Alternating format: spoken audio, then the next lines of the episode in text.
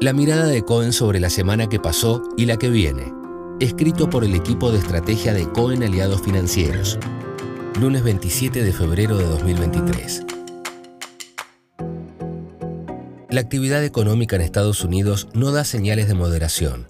La fortaleza que mostró el mercado laboral permite que los ingresos de las familias sigan en alza, impulsando su nivel de consumo, que en enero marcó un aumento de 1,1% mes a mes real recuperándose de la caída de los dos meses previos y anotando la mejor performance desde marzo de 2021. A esto se sumaron los buenos datos de confianza del consumidor y las primeras estimaciones de los índices PMI, índice de gestores de compras, que en febrero repuntaron tanto en actividad manufacturera como en servicios.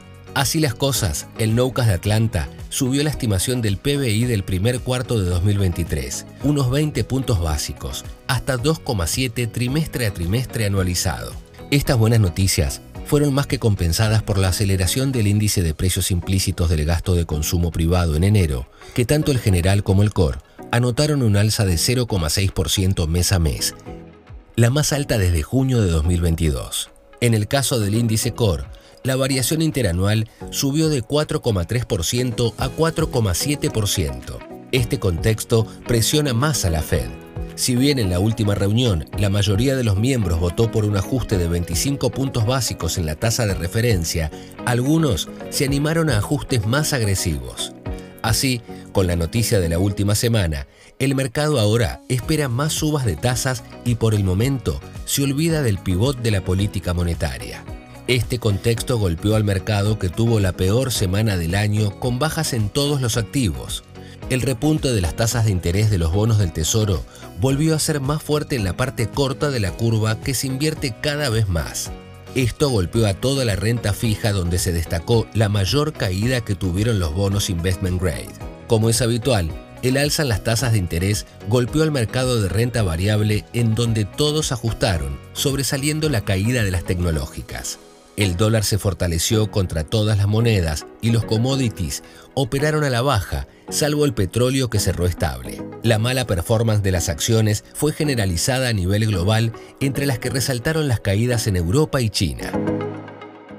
En el mercado local, los indicadores macroeconómicos son cada vez peores, con una estanflación que se profundiza y un desequilibrio fiscal y externo que le ponen más presión a la transición. En diciembre pasado, la actividad económica mostró la cuarta caída consecutiva, acumulando desde agosto una contracción de 3% y quedando 1,2% abajo del resultado de diciembre de 2021.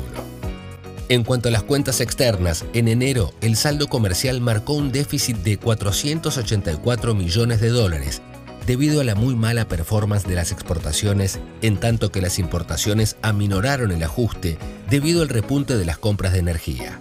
Lo más preocupante fue el resultado de las cuentas públicas de enero, dado que el déficit fiscal tuvo un fuerte incremento debido a la aceleración del gasto y el menor dinamismo de los ingresos. Este resultado en parte se explica por el diferimiento de pagos que hubo en la segunda mitad del año pasado y refleja que el gobierno hizo poco para corregir las cuentas públicas. Mientras tanto, el Banco Central siguió perdiendo reservas internacionales.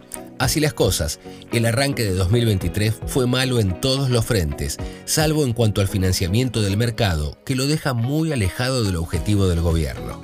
De hecho, tan malo fue el arranque del año que las metas con el FMI se flexibilizarían para poder cumplirse. Es decir, no hay un programa que apunte a corregir los desequilibrios, sino que las metas se acomodan a la necesidad del gobierno para no hacer un ajuste previo a las elecciones y del propio FMI para no disparar una crisis en Argentina y evitar el default. En el plano político, el tablero en el Senado se movió y el oficialismo perdió la primera minoría ya que cuatro senadores dejaron el bloque, en tanto que el jefe de gobierno de la ciudad de Buenos Aires, Horacio Rodríguez Larreta, lanzó su candidatura presidencial. Pese a todo este contexto lleno de incertidumbre, por el momento los activos financieros locales resisten. El Banco Central aceleró levemente el ritmo de devaluación del tipo de cambio oficial y la brecha cambiaria tuvo una leve caída.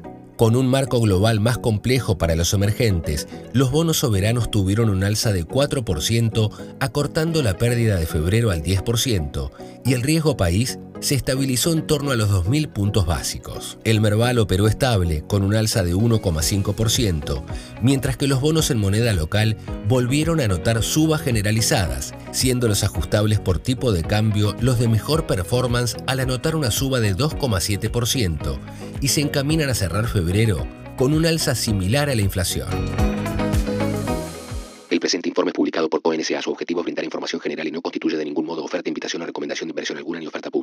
CONSA no asume responsabilidad alguna explícita o implícita en cuanto a la veracidad o suficiencia de su contenido. Todas las opiniones o estimaciones vertidas están sujetas a las variaciones intrínsecas y extrínsecas de los mercados.